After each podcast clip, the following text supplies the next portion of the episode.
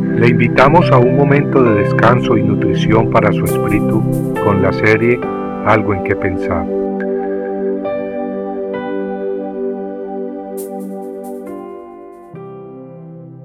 No ardía nuestro corazón en nosotros mientras nos hablaba en el camino y cuando nos abría las escrituras. Lucas 24, 32. Dos de los discípulos iban hacia la aldea de Maús. Se encontraban tristes, desanimados y desconcertados. Tal como leemos en Lucas 24, sus esperanzas se habían ahogado con los eventos de la crucifixión y muerte de su Maestro Jesucristo. En su conversación declararon, Nosotros esperábamos que Él era el que había de redimir a Israel. Jesús entonces les dijo, Oh insensatos y tardos de corazón para creer todo lo que los profetas han dicho. Entonces les comenzó a enseñar de las escrituras cómo estaban profetizados los eventos que ocurrieron y la necesidad de que ellos sucedieran por el bien nuestro. Cuando llegaron a la aldea de Maús, les fueron abiertos los ojos para que reconocieran a Jesús, quien en ese momento desapareció.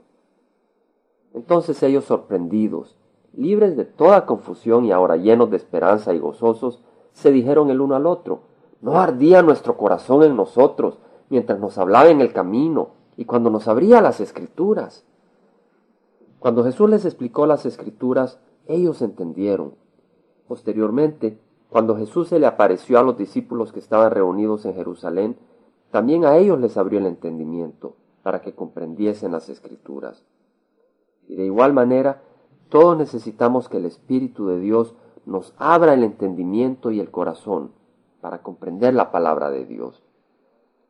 Tal como leemos en 1 Corintios 2.14, el hombre natural no percibe las cosas que son del Espíritu de Dios, porque para él son locura, y no las puede entender, porque se han de discernir espiritualmente. Cuando tenemos un encuentro con el príncipe de paz, vivimos las mismas experiencias de los discípulos que caminaban hacia Emaús. Nuestros corazones se llenan de gozo, las escrituras se abren y entonces nos deleitamos y alimentamos con ellas. Comprendemos entonces que no sólo de pan vive el hombre, sino de toda palabra que sale de la boca de Dios.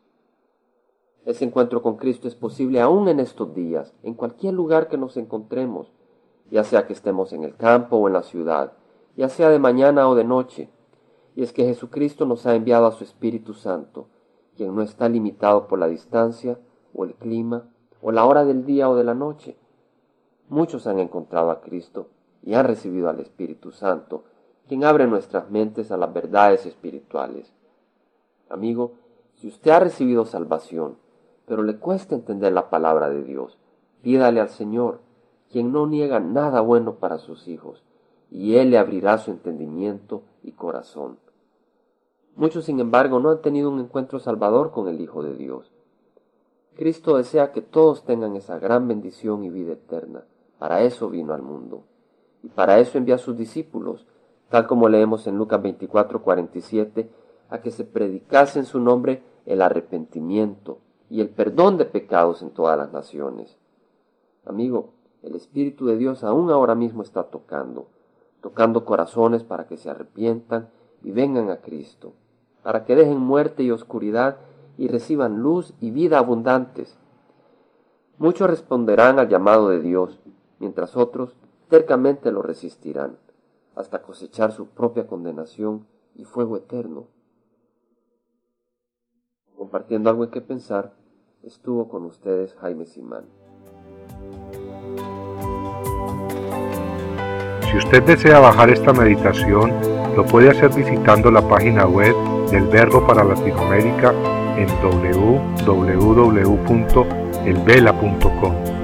Y el Vela se deletrea E L B de verdad E L A, donde también encontrará otros materiales de edificación para su vida. Puede también escribirnos a El Vela Pio Box 1002 Orange, California 92856, Estados Unidos. Dios le bendiga.